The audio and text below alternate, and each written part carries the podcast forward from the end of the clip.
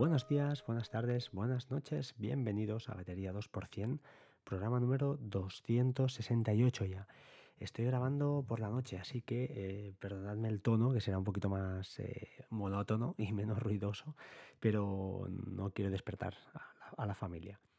Eh, antes de empezar en el programa de hoy, que es viernes y esta semana ha sido un poquito más de Synology, agradecimiento a el atareado, el atareado, perdón, escuchad, si no habéis visitado su blog, visitadlo, así de claro.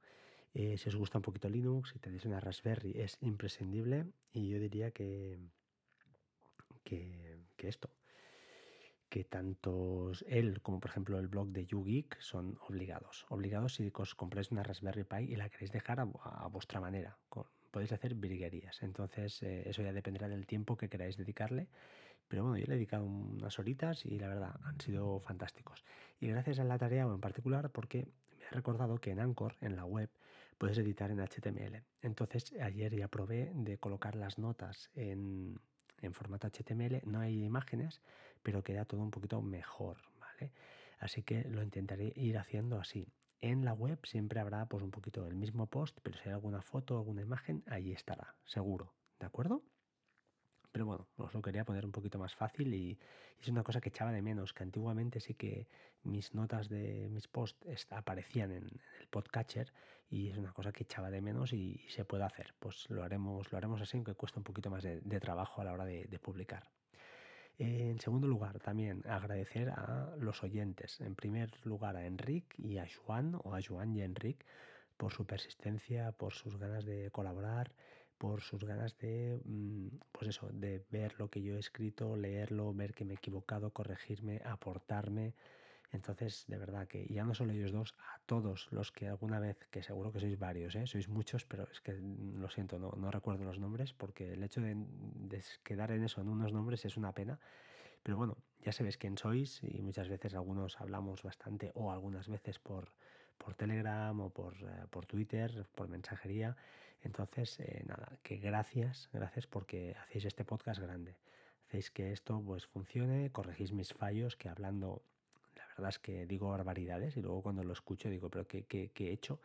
Entonces también os digo que he cogido la costumbre de no escucharme porque como no me gusta nada lo que hago, eh, me critico demasiado porque ya no sé más. Entonces prefiero no escucharme y publicar, ¿de acuerdo?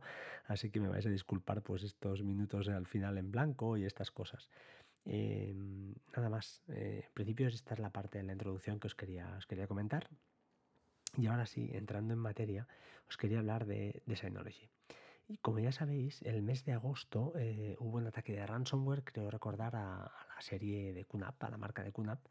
Y, y bueno, Synology aprovechó un poquito para enviar un correo y mandó un correo a, bueno, pues a esto, a, a los, a los usuarios, a los que estamos registrados, y disculpad ahora, y eh, recordándonos pues eh, algunas mm, metodologías o algunos consejos prácticos para securizar nuestro NAS.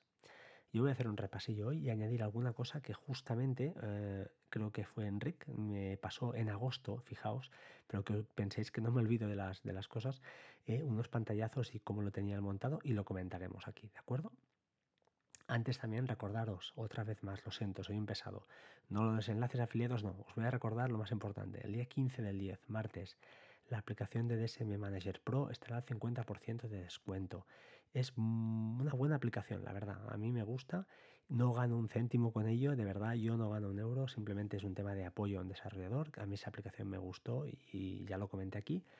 Así que si queréis saber de ella, os la descargáis, que es gratuita, y si queréis saber un poquito más, o mi opinión, pues la podéis escuchar. Mi opinión, que además hay algún error, pero bueno, la podéis escuchar en, un capítulo de esta semana, diría que el del lunes, ¿de acuerdo?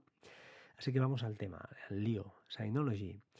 Las recomendaciones de Synology eran, en, en primer lugar, deshabilitar el admin por defecto, el usuario admin. Eh, hacedlo, hacedlo porque es importante, no le regaléis la mitad de la contraseña a nadie. Así que, además, si hay algún fallo desde 0day que pueda entrar con la cuenta de admin, pues si está deshabilitada y aunque tú tengas una cuenta con otro, otro nombre y sea del grupo de administradores, ya no es lo mismo. Passwords fuertes, siempre, passwords fuertes eh, con ah, nombres, números, lo que sea, ¿de acuerdo? Pero hacerlo un poquito complicadete, no el 1, 2, 3, 4 o el QWASD y estas cosas que, que, año tras año siguen siendo las contraseñas más habituales en los rankings, cosa que, bueno, mm, yo creo que ninguno que escuche algún podcast de estos de, de los eh, de tecnología creo que ya no, no lo usa. Eh, doble factor de autenticación para todas las cuentas, por favor. Aunque vuestra esposa diga que es un rollo, ¿qué tal? Una vez se memoriza en las aplicaciones de Drive, estas aplicaciones nuevas que ha sacado Synology, esto ya, ya funciona muy bien y no te lo vuelve a pedir apenas, diría. Mm, otro tema, activar el firewall en el panel de control y solo permitir los puertos de los servicios que realmente uses. Eh, consejo, los mínimos posibles, ¿vale? Si hay alguna cosa que sea muy, muy eh, chunga, pues tenemos el Open, perdón, tenemos el protocolo OpenVPN y, bueno, y si no es tan chunga, pues proxy inverso o, bueno, si hace falta abrir un puerto, se abre y ya está, pues por ejemplo para, para justamente para el OpenVPN, no hay ningún problema, ¿de acuerdo? Eh, no tengamos tampoco mucho, tanto miedo a, abrir puertos, como explicó muy bien Decar, eh, abrir un puerto, si no hay nada al otro lado, pues tampoco te puede pasar nada al final, ¿eh? Eh, más cositas. Ejecutar el consejero de seguridad. Esto es importante. De vez en cuando hay un aplicativo, hay un paquete que está instalado, preinstalado diría, que se llama consejero de seguridad. Suena así un poquito, uy, yo soy usuario pro y no hace falta. Corredlo, no está de más. Te da algunas pautas, si ve alguna cosilla que está mal, pues te lo indicará y siempre es una manera de, de asegurar que lo que estás haciendo está, está bien. El bloqueo por intentos de acceso según procedencia de IP. Esto es lo que yo os quería explicar un poquito. En panel de control, seguridad, cuenta para bloquear eh, intentos de acceso eh, erróneo por, eh, por, minutos. Pues bueno, controlarlo. al menos que nadie se escuele por la fuerza bruta, que esto sería ya el colmo. Yo creo que esto todo el mundo más o menos lo tiene, lo tiene controlado. Además, si por lo que sea os equivocáis y os queda bloqueada vuestra propia IP, pues podéis ir a justamente por un, sitio ahí mismo donde lo puedes eh, pues entrar y, eliminar, eliminar esa IP y la quitas del bloqueo otra vez, ¿de acuerdo? Eh, en temas de, firewall, el amigo Enric, em, o amigo, este señor o este chico, me envió eh, un pantallazo de cómo lo tenía él. Lo tenía muy, muy fácil y muy. A ver si lo puedo explicar. Si no, en las notas del programa hay una captura que no veréis aquí en, en vuestro podcatcher, pero si vais a la web sí que estará. Y él básicamente lo que hacía es que todo el tráfico de las IPs locales de su red lo permite, lo permite sin ningún problema. Y todo el tráfico de administración, de file station, etcétera, etcétera, si la IP de origen es España, lo permite. En cambio, Abajo de todo hay una condición que dice, si no se satisface ninguna regla, es decir, que te intentan entrar desde, o hay algún intento de acceso desde fuera de España, en este caso, pues le puedes denegar el acceso. Directamente deniego todo. Este filtro está muy bien y está, ojo, lo que hay que tener con cuidado es que en el firewall aparece el, para cada LAN que tengáis, si, tenéis, si vuestro NAS tiene tres bocas o tiene cuatro bocas de Ethernet, ¿eh? ojo al dato, pues tendréis que configurarlo para cada LAN. Si tenéis dos LANs o tres LANs ocupadas, pues hay que hacerlo así. Eh, que lo tengáis en cuenta, ¿vale? Lo tengáis en cuenta porque al final es, este es, es la idea. Está muy bien porque, yo os digo, es muy sencillo, es muy limpio y, funciona, eso está bien. Eso sí, hay que tener en cuenta que si un día te vas de vacaciones, te vas fuera de España y tienes que acceder a tu NAS, pues, pues tener en cuenta esto y aquí abrirlo, ¿de acuerdo? Abrirlo porque si no tienes un problema, no podrás acceder a tu NAS al menos desde fuera, a no ser que pues vayas por OpenVPN o por VPN, entonces ya puedas entrar por, por dentro sin ningún problema. ¿De acuerdo? Creo que estas son las eh, pautas eh, importantes. Además, además, estaría bien, y eso es lo que yo al menos tengo, es utilizar certificados para, pues, para conectar vía HTTPS, lógicamente, y tener las comunicaciones pues, eh, encriptadas. Y también hay un paquete, hay un paquete que se llama Antivirus Essential. no sé qué deciros de los antivirus, la verdad. Yo lo he instalado y le he programado ahí un escaneo cada X tiempo. No recuerdo ahora la temporalidad.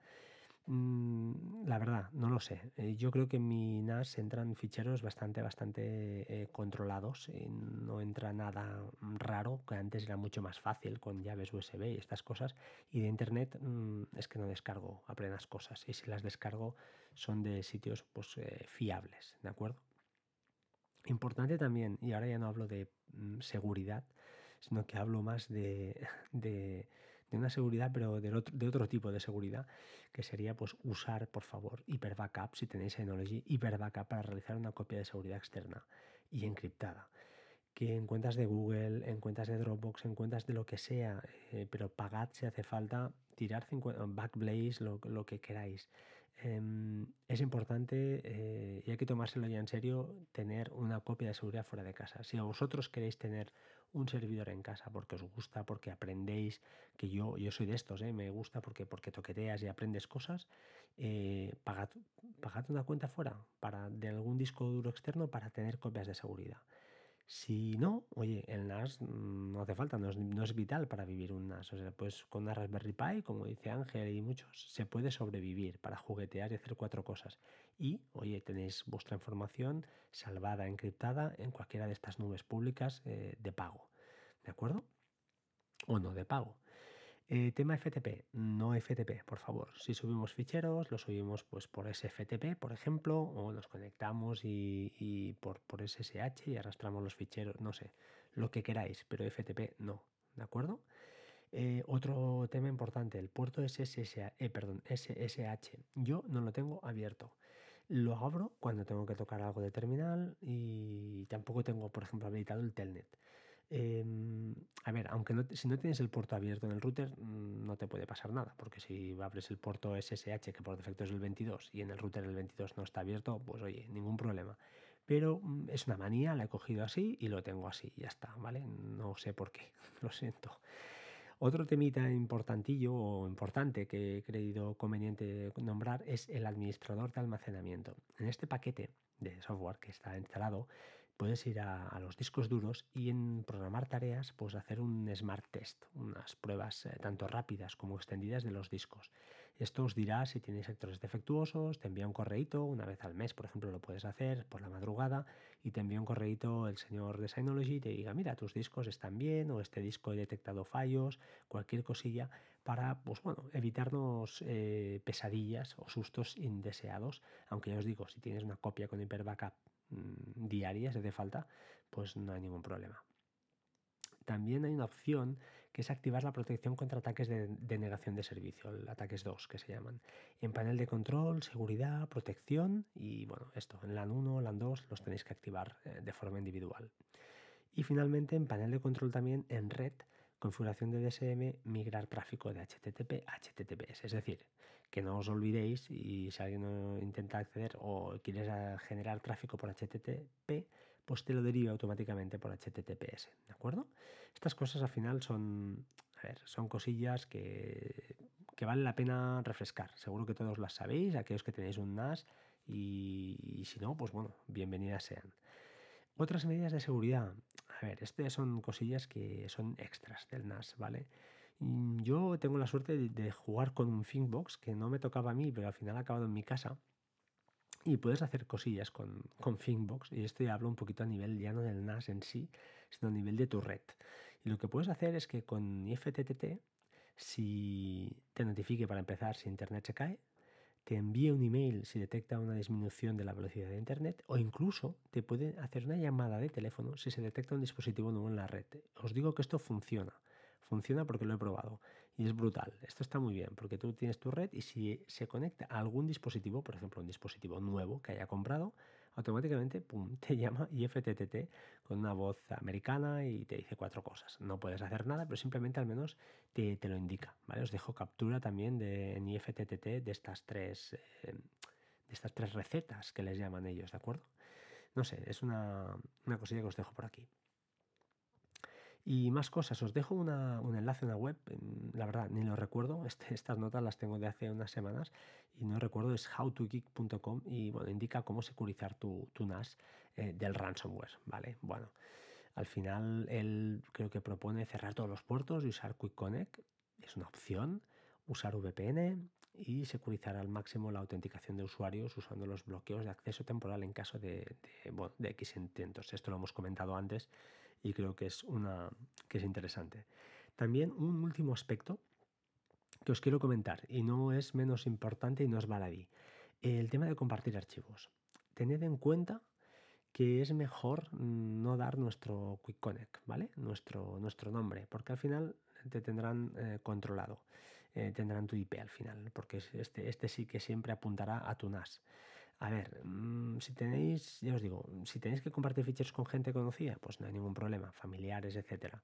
Pero cuando se trata, por ejemplo, de los grupos de Telegram estas cosas, pues hombre, casi mejor, mm, no por nada, pero oye, pues lo compartes con, a través de Google Drive, a, través de otra red, porque eh, como expliqué ya en su día, pues bueno, si tienes Quick Connect eh, montado y, y, esto, lo tienes montado, lo que hará eh, pues crear el link este que te crea de enlace compartido de GoFile, eh, si lo resuelves, realmente mostrará el, el DNS.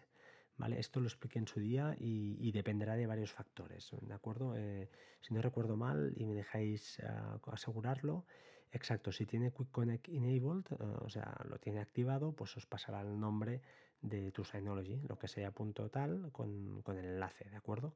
Si no, pues entonces te creará un enlace de GoFile, que es este que pasa a través de los servidores de Synology, un relay server, que allí habría una discusión. Yo escuché a Decar que decía que no, no había una disminución de, de, velocidad, o bueno, sí. Yo lo que leí en sus white papers es que sí, hay, lógicamente tiene que haberla, una pequeña disminución, disminución de velocidad eh, la transferencia de archivos. Pero bueno, tampoco tiene más importancia, lo dejo en el aire. Y, tampoco voy a entrar en polémicas, pero bueno, mm, que sepáis que mm, eh, quizás mejor no, no dar nuestro DNS por ahí, ¿de acuerdo? Y creo que ya está. Eh, os dejo en las notas del programa enlaces y cosillas y toda esta información que he comentado y que he explicado.